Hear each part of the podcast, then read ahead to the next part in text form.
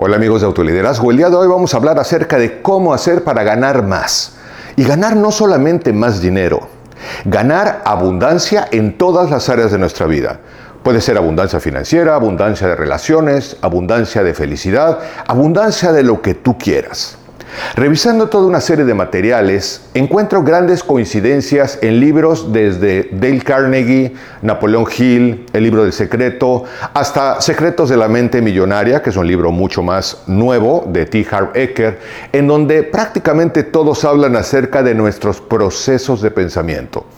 La riqueza y la pobreza empiezan en lo que pensamos nuestras creencias, en lo que hemos aprendido, en la manera de ver las cosas y en la manera de enfocarnos. Y hoy te comparto tres consejos que pienso que si los aplicas pueden llevarte a tener una mentalidad de abundancia y de riqueza que te lleven a mejores conductas y en consecuencia a mejores resultados. Antes de hablarte de los tres consejos, déjame centrarnos en una idea que tengamos en común. Si tú observas, la mayoría de las personas, no me atrevo a decir que todos, pero sí la mayoría de las personas que van a buscar empleo, llevan en la cabeza cuánto me van a pagar. Es decir, se propone que es una mentalidad de pobreza una persona que está enfocada únicamente en cuánto voy a obtener de ti y no tiene en la cabeza cuánto voy a aportarte a ti.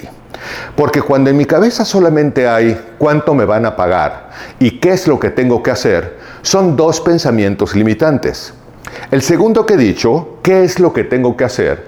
Está hablando casi casi de cuál es la condición para que tú me des tu dinero. Pero de alguna manera hay limitación porque es qué tengo que hacer y cuánto me vas a pagar por lo que tengo que hacer. Hay que enfocar de una manera más abundante y de una manera más rica el pensamiento. Es qué puedo aportar porque si yo puedo aportarte un gran beneficio y mi trabajo, mi conocimiento, mis habilidades pueden aportar verdaderamente un beneficio a tu empresa, a tu oficina o a lo que tú estés contratando, evidentemente yo puedo pedir en consecuencia algo y no tengo que preguntar cuánto me vas a pagar. Un ejemplo es el siguiente. Si yo tuviera que contratar a una persona que únicamente usara una engrapadora, para engrapar algunos documentos, pues es una habilidad, es una capacidad sumamente sencilla que prácticamente la puede hacer cualquier niño. Entonces es muy probable que yo pudiera incluso contratar a mi sobrino jovencito o chiquito y le pagara unos centavos para que hiciera esa tarea, porque es una tarea sumamente sencilla. Sin embargo, hay ciertas tareas de consultoría, de administración, de ventas, de mercadotecnia, que son mucho más sofisticadas, que se requieren de otro tipo de habilidades. Y entonces esta persona, a partir del beneficio que me aporta, puede pedir condiciones distintas porque tiene otro tipo de habilidades, de conocimientos y de servicios que me está ofreciendo. Si llegara una persona y me pide, es un ejemplo, mil dólares mensuales por engrapar unos colocar unos clips, poner unas grapas en unos documentos, evidentemente le diríamos que no. Sin embargo, si viene una persona y te dice, bueno, yo no tengo la infraestructura y la empresa que tú tienes, pero tengo el conocimiento para hacerte ganar 100 mil dólares más al mes. Y si este fuera el caso, y la persona te pidiera, me pidiera o nos pidiera el 10%, que son 10 mil dólares, pues gustoso se lo daríamos, porque sin esta persona yo no tendría esos 100 mil dólares. Entonces, puedo comprender que cuando esta persona me ofrece usar toda mi infraestructura para que yo pueda ganar 100 mil dólares, pues darle un 10% es más que justo y entonces esta persona podría decir, vengo a ofrecerte para recibir en consecuencia. ¿Te das cuenta de la gran diferencia en la mentalidad?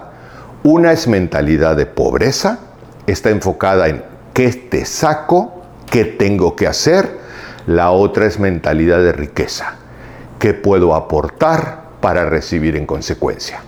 Y si tú te enfocas realmente en aportar para recibir en consecuencia, probablemente te darás cuenta que te hacen falta muchas habilidades o muchas capacidades que se pueden desarrollar.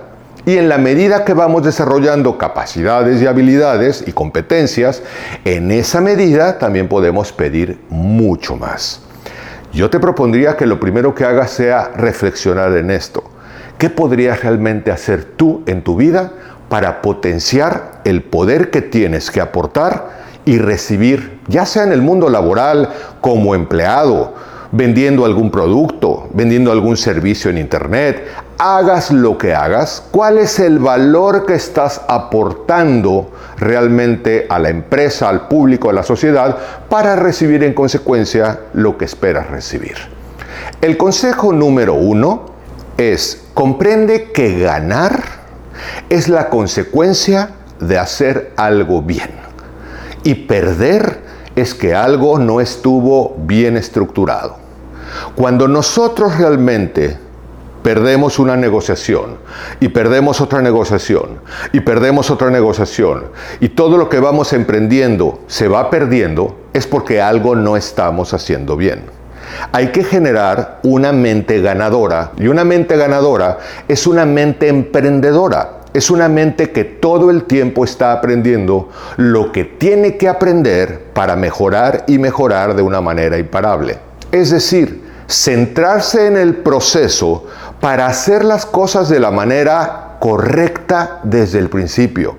Quien hace las cosas de la manera más correcta y precisa posible desde el principio, tiene que corregir menos errores y su energía está siendo usada en construir y construir. Enfócate en ser un ganador a partir de tu propia riqueza intelectual. Enriquecete de conocimiento y de habilidades y muchas cosas irán mejor. El segundo consejo es entrénate no a trabajar más duro, entrénate a ser más eficaz. Hay mucha gente que dice, échale ganas, échale ganas, trabájale más duro.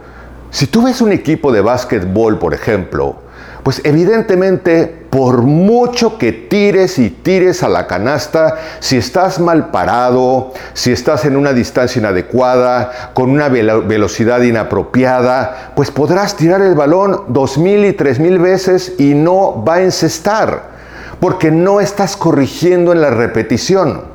El chiste de repetir y el chiste de la persistencia es aprender y probablemente buscar un coach o un asesor o alguien que te guíe que te diga estás mal parado, estás a una mala distancia, la fuerza que estás haciendo es menor, para que te vuelvas un atleta no necesariamente en el básquetbol, como es el ejemplo que estoy dando, sino en cualquier área de tu vida.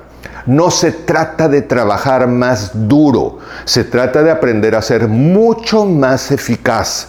Y esto tiene que ver con, la, con el punto anterior. Cuando tú te enfocas realmente en ir puliendo tu trabajo, tus habilidades, tus capacidades, te vas volviendo eficaz y entonces no tienes que trabajar más duro. Incluso puedes trabajar menos tiempo del que estás trabajando hoy, pero con mucha más eficacia y con muchos mejores resultados. Y el tercer consejo, que es un consejo de oro desde la perspectiva de relaciones, desde la perspectiva emocional, es sé más amable. Conserva siempre la amabilidad, pero conserva también la firmeza. Muchas personas piensan cuando se quieren encumbrar o se empiezan a encumbrar en el camino del éxito que requieren ser firmes y confunden firmeza con ser déspotas, con ser groseros, con ser soberbios, con ser altaneros.